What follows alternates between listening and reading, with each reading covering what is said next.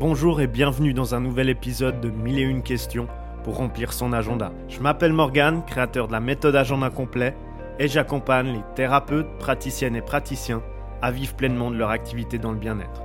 Ce podcast est un espace de partage que j'ai créé avec amour et bienveillance et dans lequel je répondrai à toutes les questions, sans exception, sur le développement d'activités bien-être ou mieux-être. Et vous savez quoi?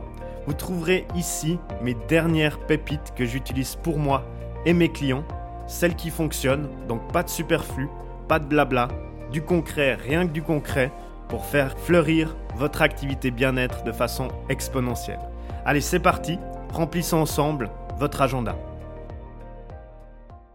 Bienvenue dans ce podcast dans lequel on va voir une question qui m'est venue plusieurs fois d'une personne justement dans la psychothérapie qui m'a demandé mais c'est quoi la différence entre un psychopraticien psychothérapeute? Et cette question elle est venue spécialement suite à l'article de blog que j'ai rédigé sur mon site internet concernant le cadre légal à respecter en termes de communication dans les médecines non conventionnelles.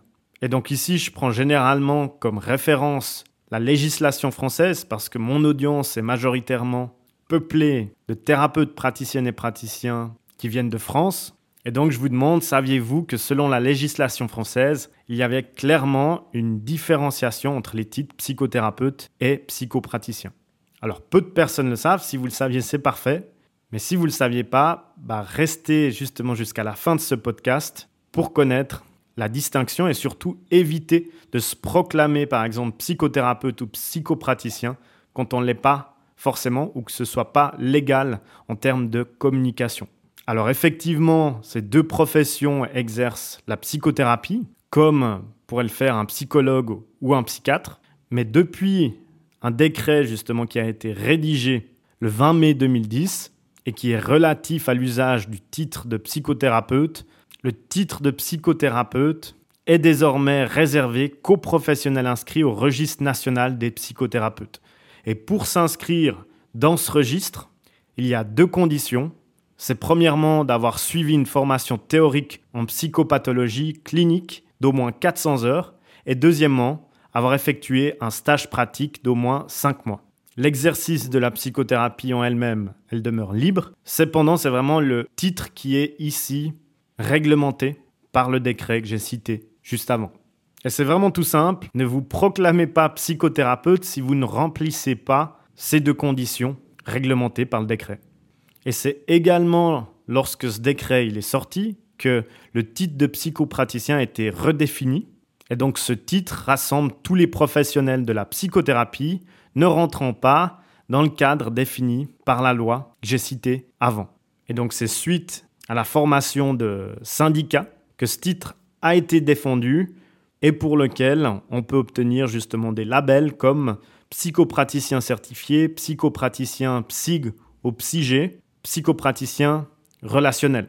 Et une nouvelle fois ici, attention à ne pas se proclamer psychopraticien certifié si vous ne remplissez pas certaines conditions, notamment le fait de suivre une formation complète en psychothérapie et conforme aux normes européennes. Et alors comment je fais Morgane quand je remplis aucune de ces conditions, les conditions par le décret et les conditions pour les labels? Eh bien tout simplement on peut devenir psychopraticien en dehors de ces labels, il n'y a aucun souci.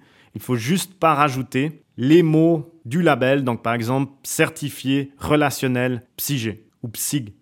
Et dans ce cas-là, en tant que psychopraticien, on devrait avoir suivi une formation certifiée qui est généraliste ou spécialisée et qui est justement dans le cadre de la psychothérapie ou en psychopratique. Voilà, j'espère que ma réponse était assez claire. J'avoue que le cadre légal peut porter parfois à confusion, mais cependant, il est vraiment nécessaire de faire attention dans sa communication à certains mots qu'on pourrait employer qui seraient susceptibles d'être perçus comme trompeurs et qui serait ensuite susceptible de certaines sanctions rédigées par un cadre légal. Si ce contenu t'a été utile, n'hésite pas à retrouver mes autres contenus sur les limites légales des médecines non conventionnelles et autrement à partager ce podcast à un de tes confrères, consoeurs dans le domaine du bien-être ou du mieux-être. À très vite